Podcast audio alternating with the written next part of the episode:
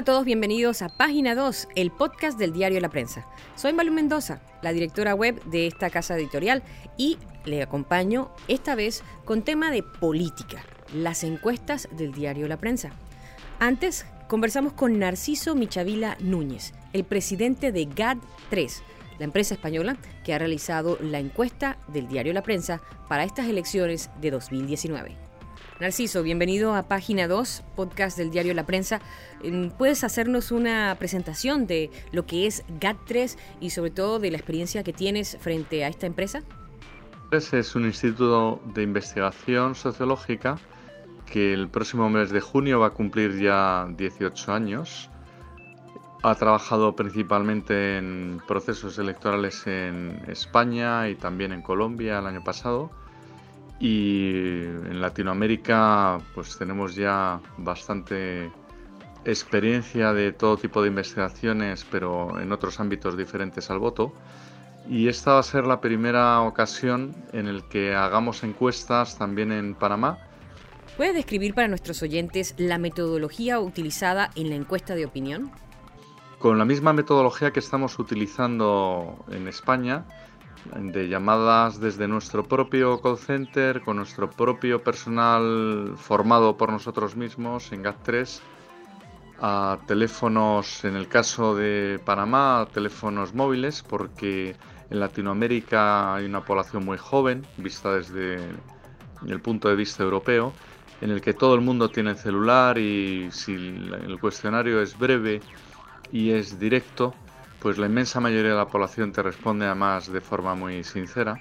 ¿Cómo se dio la selección de esta muestra? El sistema de selección de teléfonos es el que se está utilizando en la mayoría de, las encuestas de voto, eh, por ejemplo en Estados Unidos, en algunos países europeos, que no es a base de datos, sino marcación aleatoria a números de, de celulares y eso pues nos ha permitido esas 1200 llamadas que hemos hecho para el diario La Prensa tener una muestra totalmente representativa del electorado panameño. Y la confianza que nos da el saber que la proporción de los que nos han respondido cuadra perfectamente con los grupos de edad de Panamá con la mitad de los que han respondido son mujeres, la otra mitad son varones y representa perfectamente cada una de las provincias de Panamá. Nos da mucha tranquilidad a la hora de saber que la muestra es de una extraordinaria calidad. ¿Puedes compartirnos algunos detalles sobre el cuestionario de la encuesta de la prensa? En las encuestas de voto es fundamental que el cuestionario sea muy breve, porque hoy día todo el mundo pues está muy ocupado y hay que ir directamente a, a los temas de interés sin molestar con cuestionarios muy largos emplear el teléfono móvil como hacemos en España, en Europa, en, Latinoamérica o en este caso en Panamá, permite llegar a toda la población sin tener dificultad para, acceder a determinados barrios. Es verdad que la encuesta telefónica puede tener un tipo de sesgos, pero también la domiciliaria y de hecho en Colombia nos está funcionando muchísimo mejor y en España eh, la llamada mediante teléfono eh, móvil y sin necesidad de luego tener que hacer grandes análisis. Me acompaña el jefe de la unidad de investigación de la prensa, Rolando Rodríguez, además director asociado. También nos acompaña en la conversación de hoy Carlos Guevara Mann, profesor, politólogo, también encuentra sus artículos en nuestra página web y también en las páginas de nuestro impreso. Hoy vamos a hablar de la encuesta del diario La Prensa. Ante esta campaña electoral que tiene una oferta de siete candidatos aspirando a la presidencia, tenemos esta encuesta. Rolando, cuéntanos un poquito en qué consiste la encuesta del diario La Prensa. Bueno, esta es una encuesta que encargó la prensa para sus lectores a fin de presentarles una fotografía del momento electoral que vivimos. Eh, y, en esto hay que ser muy, muy claro, y es que aun cuando esto refleja un momento específico de la campaña, no necesariamente está reflejando los resultados finales eh, de, un simulacro de votación. Eso eh, yo creo que eh, los panameños, eh, existe un número muy alto de panameños que aún no han decidido por quién votar.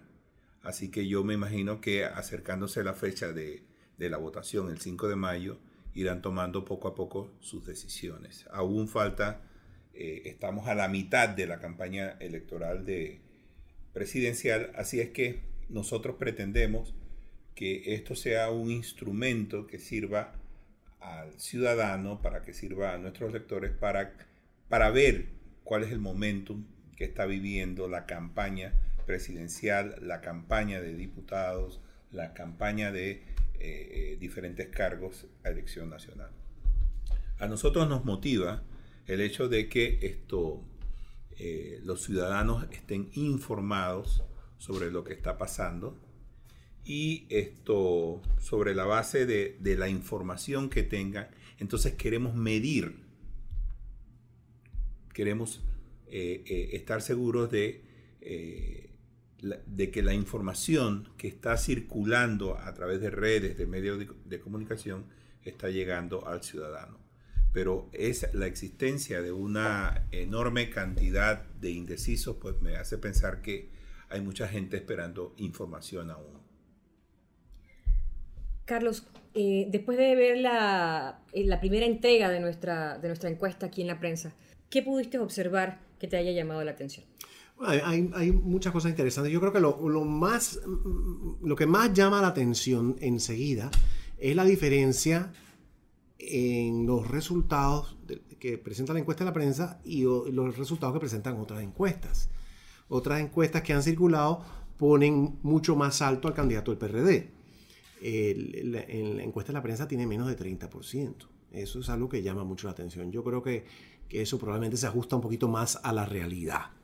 Eso en primera instancia. En segundo lugar, eh, llama la atención que la prensa haya decidido eh, presentar una, una, encuesta. Y yo lo veo en, en, el marco de lo que señaló Rolando, ese esfuerzo por contribuir a la información pública relacionada con los candidatos y las candidaturas a los distintos cargos de elección, sobre todo la candidatura presidencial y la de alcalde capitalino. Eh, me parece que en ese sentido la prensa ha hecho una labor interesante eh, en esta ocasión. Hay una cobertura muy muy buena de la campaña.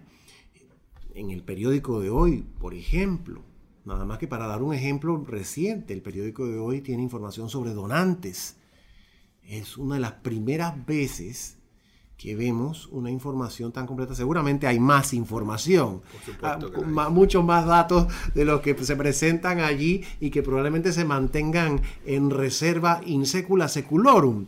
Pero eh, eh, lo que se presentó ayuda mucho a, comprender las dinámicas electorales.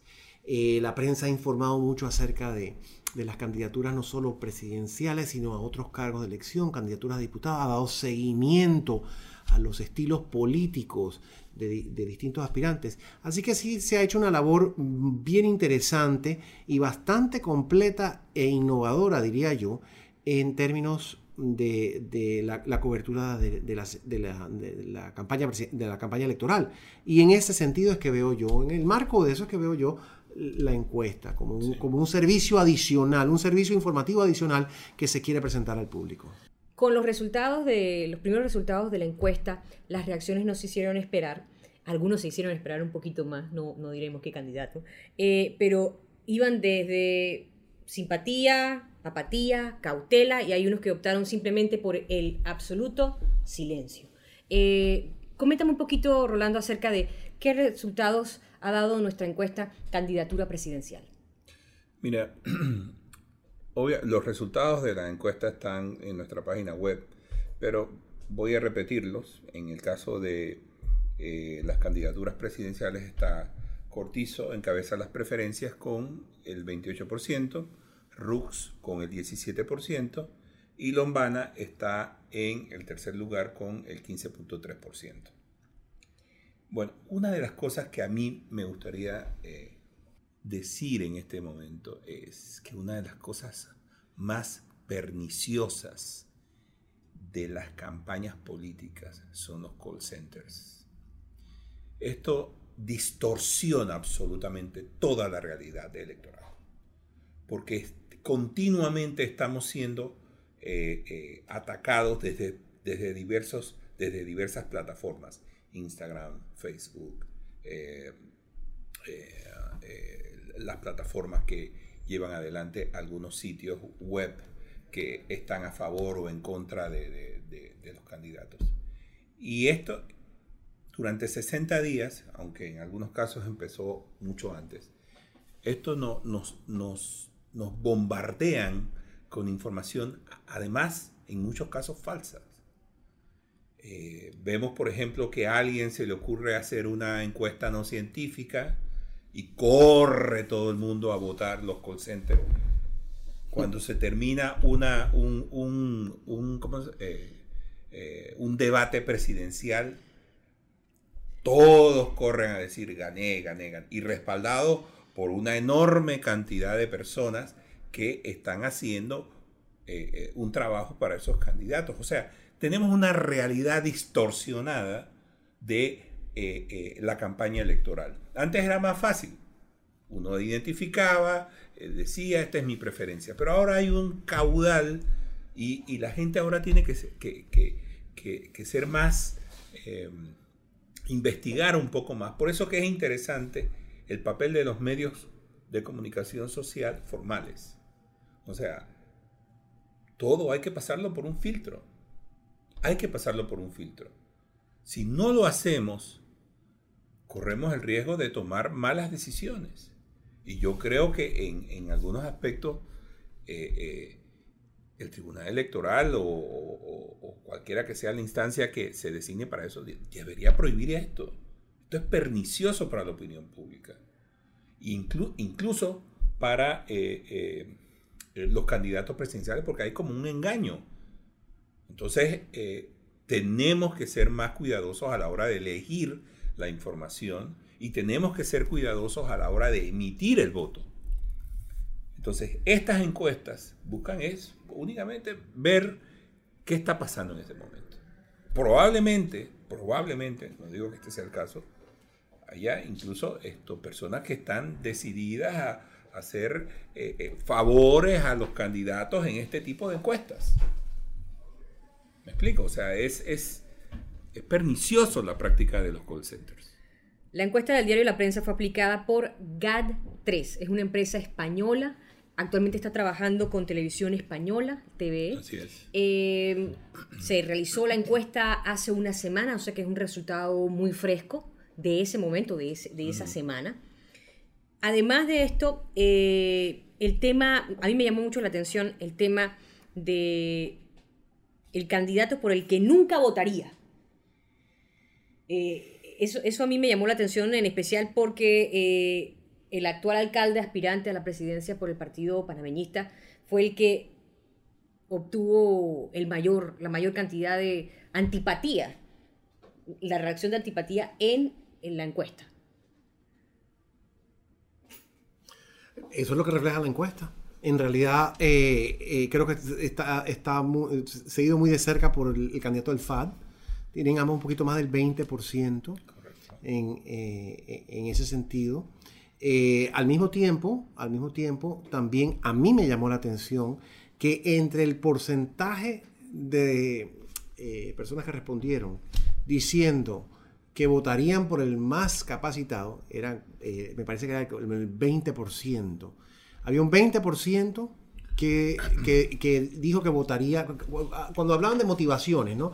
Eh, el 46% dijo que votaría por, el candidato con las mejores propuestas, el 20% dijo que votaría por, por el candidato más capacitado, el 10% dijo que votaría eh, con, un criterio de innovación, ¿no? Interesante. Sí, el más novedoso. más novedoso es la palabra. más sí, porque es el candidato más capacitado el 19% dijo que elegiría a, elegía a su candidato porque el más Exactamente. eso como criterio, el, más capacitado como criterio de elección. Así es. Eh, medían los criterios de elección. Uno era el, el, principal era por las propuestas. Propuestas. Después el más capacitado. El más novedoso. No, el- me parece que el más capacitado era, el Era- 20%. Ese era el segundo, el, capac- el más capacitado. Exacto, 20% dijo eso, Ajá, sí. El tercero era el candidato más, más novedoso. novedoso. Ese era el 10%. El 10%. Y luego, porque es el más cercano con la gente, el 7.8%. Exacto. Entonces, a mí lo que me llamó la atención es que en la encuesta esta, Blandón sale como el candidato por el que el mayor número de personas no votaría, que es como un 22%, una cosa así.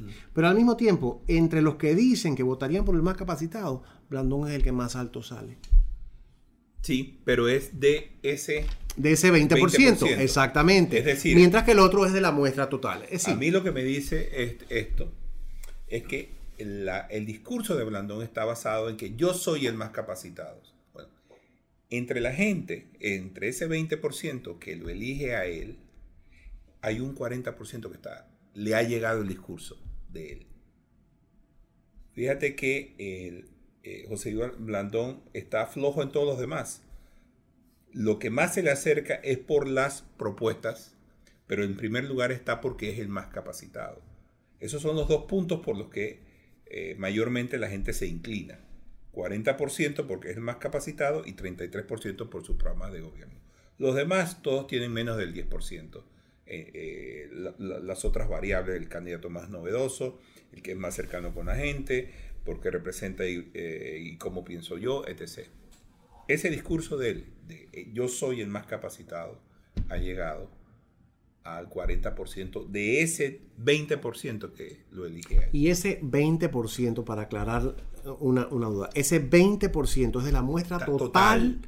Muestra total. El 20% de la muestra total dijo que votaría por el más capacitado. Y Exactamente. este es el 40% del 20%. El 20% es 240 han dicho, contestaron que votarían por, el, más capacitado. capacitado. Y de ese el 40% Se inclina por, por, Blando. Blando. Sí, ok. En cambio, eh, Nito Cortizo, por ejemplo, eh, que está entre eh, eh, en el primer lugar de las preferencias, el discurso de él está basado en las propuestas. La gente, el 46% de la gente que votaría por él, eh, lo haría por sus propuestas. Sí, eso de las propuestas es algo que a mí me llama la atención. Esto no es un país en que la gente le presta atención a ninguna propuesta. Así que yo no, yo eso sí es algo que, que a mí me, me, me intriga. Yo creo que eso tiene que ver con el diseño de la, de la encuesta. Yo creo que esa es una de las categorías que los encuestadores pusieron allí. No, es espontáneo. Eh, eh, la respuesta es espontánea. Pero ¿qué, qué es lo que le preguntan a, la persona? es por qué razón usted votaría. Y ellos deben tener una lista Ajá. de razones porque esto debe ser antecedido. Una, una encuesta debe ser antecedida por una encuesta prueba. ¿no? Y en eso, cuando, las, cuando se están haciendo las, las encuestas, se van, se van anotando razones. Al final tú tienes una lista de razones por las que la gente vota y tú eliges ponte que 10. Cuando tú respondes, eh, porque es el candidato, a mí me atrae eh, eh, Lombana porque, ¿sabes? Es independiente, es la primera vez que se, que, se, que se lanza, a mí me gusta una candidatura. Esto podría caer en el candidato más novedoso. Pero ¿quién. ¿quién toma la decisión de en qué, qué El que categoría? está apuntando El encuestador. el encuestador. Acuérdate que ellos no hacen una, no te presentan opciones. Usted votaría por las propuestas de programa, usted eh, votaría por el más capacitado. No, eso no es así. No es cerrada, es abierta. Es abierta. Y luego Ah. la respuesta se mete en, un, En una casilla. en una casilla. Pero, pero lo interesante, yo quisiera saber qué es lo que contesta la gente que clasifican como, como que votaría por la mejor propuesta, porque Panamá no es un país de, de elecciones programáticas, Panamá es un país de, de elecciones personalistas, de elecciones clientelistas, entonces eso me llama mucho la atención. Bueno, mira, aquí hay una pregunta que le hacen a la gente y es eh, que tiene que ver con si conoce al candidato de su partido. Y esto es interesante porque tú te das cuenta allí de que hay mucha gente que dice que va a votar por fulano de tal, pero no saben a qué partido pertenece. Y aquí lo dice la mayoría de la gente, por ejemplo, Rómulo Rux. Yo le pregunto, ¿sabría decirme de qué partido son los siguientes candidatos? Yo te pregunto, Rux. Sí. Resulta que el 3.2% no sabía que Rux era de CD. En el caso de Laurentino Cortizo, el 3% no sabía, no acierta. Y hay un 12% que no sabe. ¿Dónde están las, las, José Isabel Blandón, por ejemplo? Eh, la gente que dijo que no sabía qué partido es 20%. ¿Qué te dice eso? Bueno, aquí en Panamá mucha gente miente. Mucha gente pasa. Yo estoy sorprendido porque yo a veces veo eh, eh, noticias que llevan adelante algunos sitios web y es interesante que le pregunten a, a los estudiantes de las universidades. ¿Usted sabe quién fue Victoriano Lorenzo? Dicen que sí. Bueno, ¿quién es? Y te salen con una lista de cosas. Magistrado de la Corte Suprema de Justicia. Exacto, ¿no? Entonces, esto, ¿qué te puedo decir? tratamos de salir del hueco y quedamos mucho peor. Yo creo que esa es una dimensión que hay que tomar en cuenta. Qué tan honrado, qué tan transparente es el que responde. Responde. Porque es como también decías tú, puede ser un extranjero, puede ser que esté mintiendo respecto al lugar donde vota, puede ser que existe una cantidad de variables que uno no puede controlar. Alguien que quiera vengarse del sistema político o que quiera vengarse de un candidato en particular, contesta la encuesta y, contesta eh, para, para eh, da una respuesta que piensa que va a afectar a esa, a esa persona o que va a afectar al sistema en, su, integridad. Podría ser, no una respuesta eh, transparente o directa o correcta. honesta. honesta. es la palabra. hablando, hablando, hablando acerca de ese conocimiento de, de las personas que fueron encuestadas sobre candidato partido, el tema partidista eh, dos candidatos de partidos ocuparon el primero y segundo lugar y el candidato independiente ocupó el tercer lugar de los resultados de, esta encuesta. De acuerdo al Tribunal Electoral, las encuestas son estudios de opinión sujetos a no reflejar certeza de resultados. Es el artículo 247 del Código Electoral. Eh, en estos momentos en los que todo el mundo tiene la oportunidad de hacer una encuesta, eh, por decirle encuesta, un sondeo, porque no son científicos, ¿cuáles son mm, las reacciones que, vemos de, la gente eh, en cuanto a estas, estas, estos sondeos? No, creo que se los están tomando demasiado en serio. ¿Son las que te refieres a las que circulan? Sí, las pones en Twitter o estás en Facebook y agarras una de esas aplicaciones para hacer sondeos y, crees que, que, es todo, ¿no? Mira, eh, obviamente no se les puede llamar científicas porque carecen de toda base científica para, eh, eh, desde el punto de vista estadístico, ¿no? Eh, pero yo recuerdo en las elecciones de, en las últimas elecciones de 2014, en las redes circularon muchas de esas, muchas de esas encuestas o, o sondeos que hacían empresas, universidades, etc. Y eh, recuerdo perfectamente que nos llamaba la atención el hecho de que en esos sondeos Varela sí marcaba arriba. Y en, las encuestas de todos los medios de comunicación, Varela no figuraba en ninguna arriba. Entonces yo, yo no las tomo muy en serio. Me gusta verlas, pero no es una cosa que yo pueda repetir como para decir, bueno, miren los resultados, esto va a ser lo que va a ocurrir el 5 de mayo. No, no puedo hacerlo porque simplemente es, eh, primero que también está reflejando un momento y segundo, pues no carece de toda validez científica y estadística. La encuesta de la prensa se realizó entre el 25 y 28 de marzo 2019. También eh, esta semana hemos publicado los resultados eh, mm, de la carrera electoral para la alcaldía del Distrito Capital. Eh, el número de personas que aún no deciden su voto está en 21.9%, redondeando 22%. Y hay otro, otra cantidad importante que dice que no va a votar por ninguno. Mm. Mira, este es un asunto que yo estoy seguro que para muchos es reflejo de la decadencia de nuestros partidos políticos. ¿Qué nos ofrecen los partidos políticos? ¿Qué nos ofrecen? O sea, el ciudadano siempre tiene que estar eligiendo no al mejor, sino al menos malo. La oferta electoral de los partidos políticos da pena. En el Tribunal Electoral hay un sitio que se llama, un micrositio que se llama Conozca a su candidato. Yo invito a todas las personas que entren, sobre todo para que vean la de los diputados. Eso da vergüenza. No hay coherencia. He, leído allí, por ejemplo, a una candidata a diputada que dice que va a dotar de agua todo el país. No lo pudo hacer Varela. ¿Cómo lo va a hacer una diputada?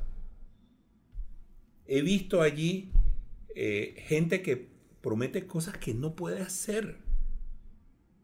Las promesas de casi todos los candidatos dicen, voy a gestionar una escuela, voy a gestionar una calle, voy a gestionar un hospital. Entonces yo me pregunto cuál es el papel de los ministros. Parece que el órgano ejecutivo tuviera a los ministros en la Asamblea Legislativa. Da vergüenza. Yo los invito a que entren a ese sitio y traten de conocer a sus candidatos. Porque van a quedar preguntándose por quién va a votar. La oferta electoral es muy pobre, no cabe la menor duda. Yo pienso que a todos los niveles y que el resultado de un sistema electoral que está total y completamente controlado por las cúpulas de los partidos políticos. Eso de la, de la carrera independiente que se inauguró era, es como un barniz para darle algún tipo de, de apariencia democrática un sistema que en verdad, en verdad es un sistema muy partidocrático y plutocrático también. Plutocrático en el sentido que solamente el que cuenta con acceso a mucho dinero puede participar, ya sea dinero propio o dinero de alguien que lo patrocine. Y los que patrocinan son grandes empresarios o, son eh, personas que han hecho dinero eh, de forma ilícita hay eh, inversionistas políticos. Hay inversionistas políticos, pero también eh, es muy preocupante. Ayer Guillermo Cochés tenía una columna sobre eso en, La Estrella y es muy, muy, muy preocupante. El ingreso de capitales eh, producto de la delincuencia en la política panameña, eso es, eso es preocupante. Eso por un lado, también otra fuente de financiamiento para, para, para las candidaturas del Estado. ¿no? Y hay, hay un financiamiento que está codificado, que está estipulado en el Código Electoral, pero hay otro financiamiento que, que, es sencillamente una malversación de fondos. ¿no? Entonces, es un sistema político que está muy viciado, muy cerrado, eh, un sistema político, un sistema electoral que está diseñado para favorecer a las cúpulas de los partidos políticos. No es un sistema electoral democrático para nada. Y eh, el punto de la oferta tiene que ver con eso. Cuando hay un asunto tan encerrado, la oferta, la oferta se, limita. Cuando hay, un, cuando hay un sistema tan constreñido por estos, estos, estos parámetros que he mencionado, eh, la oferta es limitada y la oferta es mala. Y yo creo que existe algo de esa sensación en el público, en la ciudadanía. Algo de quizás, no sé si apatía sería la palabra, pero de, frustración un poco, de desencanto al respecto de los candidatos en general, eh, al respecto de, los aspirantes a la Asamblea Nacional, a los cargos municipales. Yo creo que existe una suspicacia, una frustración, una apatía, y me parece que es el resultado lógico de un sistema político que un sistema electoral que, no es un sistema abierto a la gente, que es un sistema que está controlado y capturado por las cúpulas de los partidos. Tomando e, ese, ese punto que, sacas a, colación, Carlos, sobre la frustración, esa frustración, ¿cómo la ven apoderándose de, de las personas que no han decidido por quién votar y que al final el 5 de mayo simplemente digan no voy a votar? Es probable que, es probable que algún, bueno, es evidente que un, que un porcentaje de esas personas que están frustradas, resentidas, eh, emitirán un voto de castigo. ¿no? ¿Por quién se decantarán? No sabemos. Evidentemente no va a ser por quien perciban que es el candidato oficialista, ¿no? Pero también es posible, ese escenario también es posible, que algunas personas, y evidentemente ocurrirá, que algunas personas sencillamente se abstengan de ir a votar porque no quieren saber nada de, estas elecciones que además de todo eh, eh, eh, no, convencen, los planteamientos no convencen, las, las posiciones, vemos a unos candidatos desabridos con, un discurso que, se han aprendido en cursos de última hora que les dan los consultores que vienen de afuera, a los que les pagan millones de dólares, para que, para que ofrezcan un producto enlatado. O sea, la gente percibe eso, no necesita un doctorado para darse cuenta de eso, ¿no? Eh, que, lo, que importa es eh, o, el criterio de participación de, los candidatos es la avidez por acceder a un cargo público, la codicia por tener acceso al presupuesto. Yo creo que eso es lo que la gente percibe. No creo que nadie en su sano juicio percibe esta elección como algo que va a mejorar las condiciones políticas y socioeconómicas del país. Yo creo que lo ven como una rebatiña en su, en su, en, un porcentaje apreciable de la población, creo que esa es la situación. A lo mejor estoy, siendo muy cínico, pero definitivamente así lo veo yo y yo creo que muchas personas lo ven así también. Entonces también soy un cínico, yo también lo veo así. Yo creo, cuando veo a los candidatos presidenciales en un foro,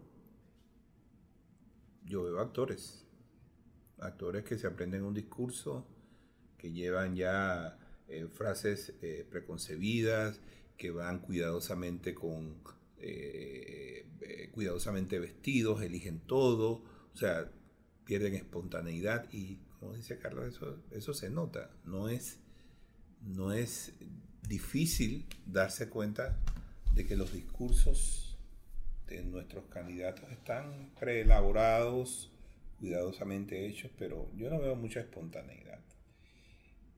Y una cosa que me, llama a mí la atención, y es que a esto nosotros le llamamos eh, debates. Esos no son debates. parecen más bien foros. Yo voy a exponer sobre mi programa de gobierno, que pueden ser disparates, y ninguno de los que están allí presentes, salvo uno que otra reacción, se dedican a examinar en ese momento eh, la, propuesta y dicen sus pros y sus contras.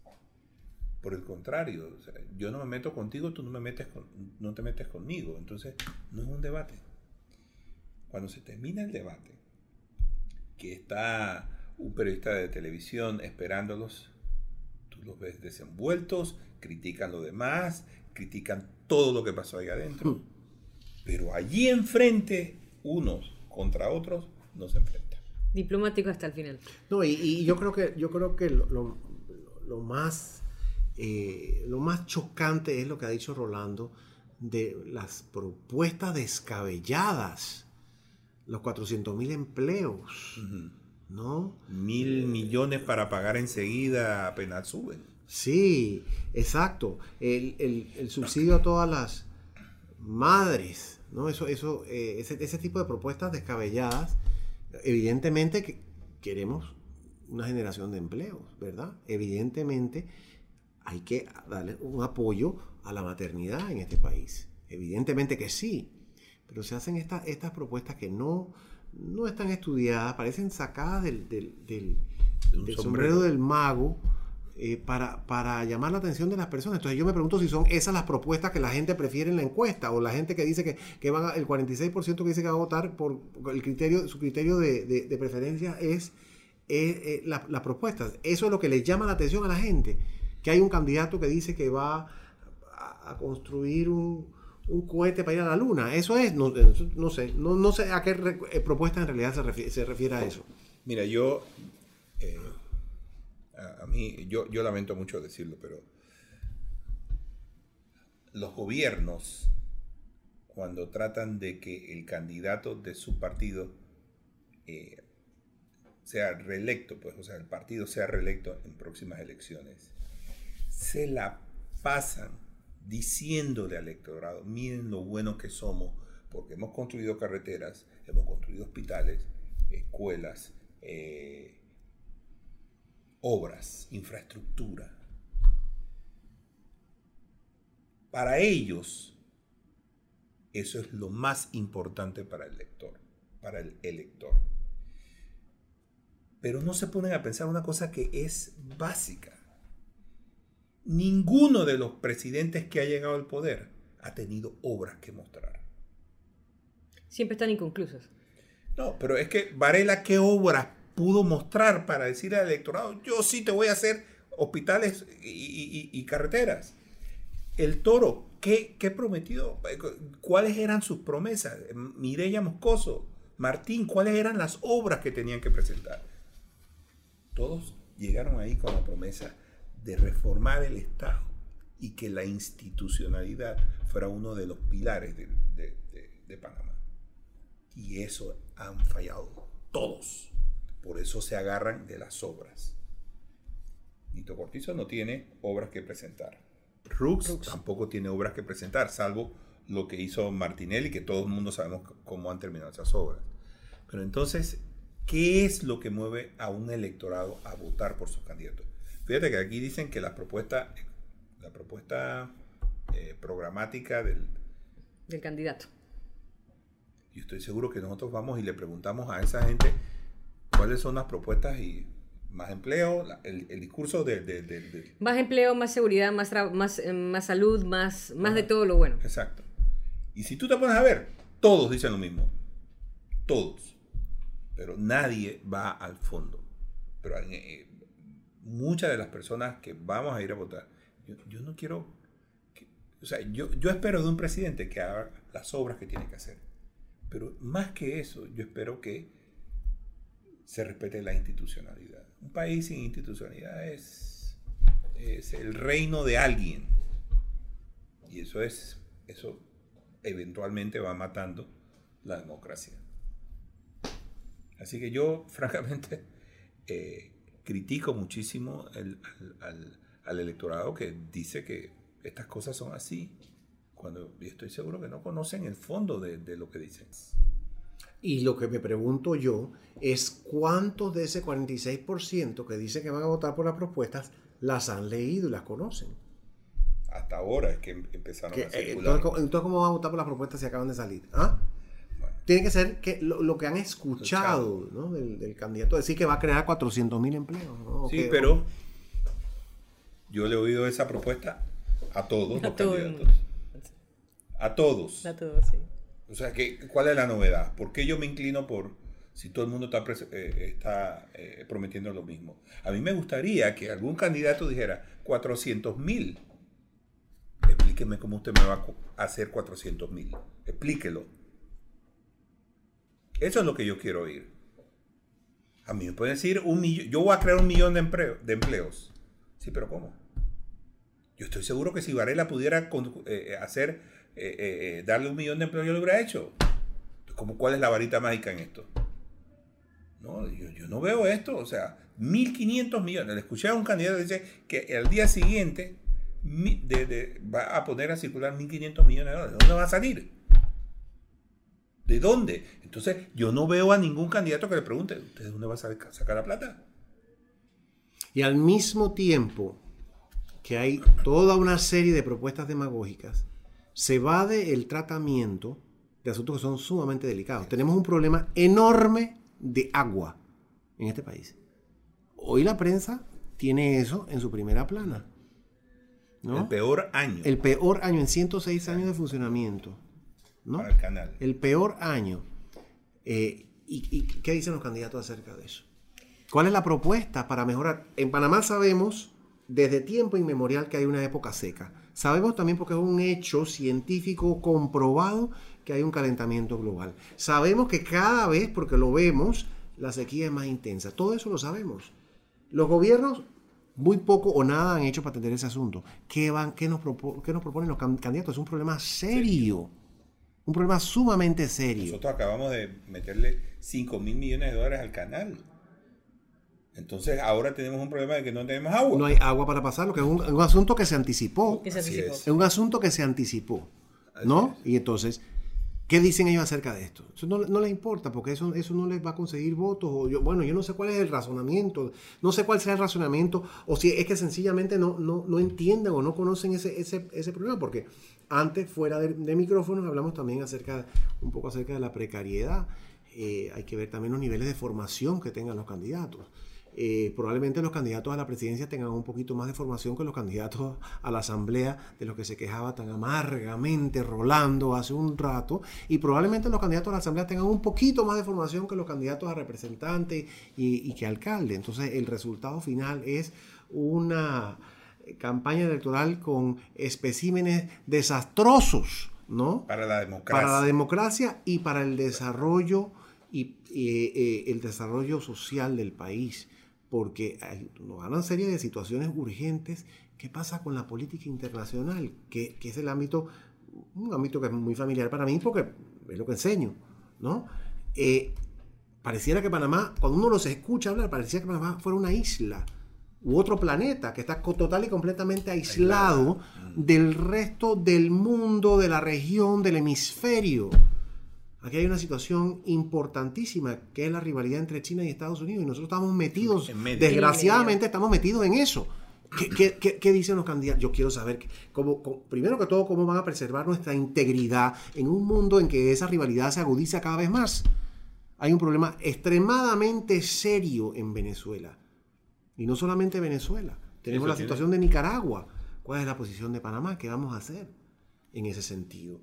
Se han medido los riesgos de la situación en Colombia, que aparentemente en apariencia hay una pacificación, sin embargo, lo que hay es un crecimiento de una violencia en Colombia a partir del desarme de las, de la FARC y de las actividades de grupos irregulares. ¿Eso tiene consecuencias para Panamá? Sí. No nos dicen nada de eso. te digo algo, eso es así. Yo trabajaba en una agencia de noticias en la década del 80 cuando se comenzaron a a dar el desarme de todos los países que tenían estas guerrillas en Nicaragua, en, Nicaragua, en, Guatemala. Durante mucho tiempo estuvimos cubriendo eso, El Salvador. Y fíjate que cuando se terminaron, cuando se terminó la guerrilla y empezaron a incorporarse como partidos políticos, la gente que quedó desarmada también quedó desamparada.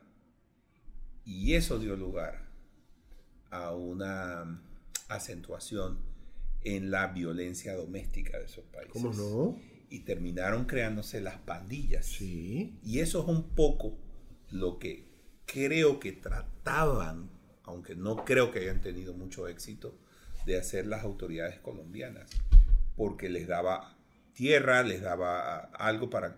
En, en El Salvador esa gente quedó totalmente sin tierras, eh, eh, sin acceso a, la economía del país. Así que era más fácil tornarse en una pandilla muy, muy bien armada y eso es la consecuencia del desarme, sin una eh, planificación.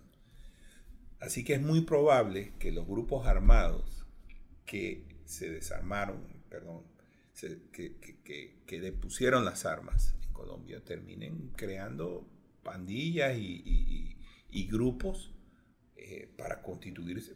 Es lo que han hecho toda la vida. Pero es, que, pero es que no es muy probable, que eso es lo que ha sucedido. Hace unas semanas, un diario colombiano publicó en primer, creo que fue el tiempo, no estoy seguro, pero yo hice el comentario en, en las redes porque me pareció alarmante. Hay, aparte de los grupos que todavía funcionan como el ELN, hay contabilizadas 17 bandas criminales en Colombia. 17. Esas bandas criminales no tienen ramificaciones en Panamá.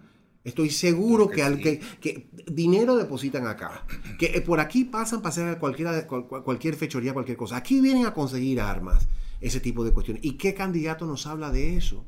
¿Quién nos plantea esas situaciones? ¿Y cómo vamos a hacer nosotros para resguardarnos y mantener nuestra aparente, relativa estabilidad, porque tampoco es que sea la gran cosa, pero por lo menos mm, tenemos una estabilidad un poquito mayor que, los países vecinos, definitivamente que Venezuela y definitivamente que Colombia y definitivamente que los países de Centroamérica que mencionaste antes. Pero, ¿cómo vamos a hacer para preservar eso y mejorarlo? Porque lo tenemos que mejorar también. ¿Quién habla del, crimen, de delincuencia? ¿Quién habla de eso? Nadie habla de eso. Ese es un ámbito que se le ha entregado a, los, a los cuerpos a los cuerpos armados de este país y ellos, y ellos, se han apropiado de eso y, y, primero que todo lo manejan de una forma totalmente ineficiente, con mucha corrupción y absolutamente de forma nada transparente. Entonces, ¿quién habla, quién habla de eso? Esos son problemas serios. Pero están, habla, eh, lo que presentan son propuestas demagógicas. Entonces yo una vez más vuelvo a la, encuesta. Esas son las propuestas que le llaman la atención al 46% de la muestra. Me parece interesante.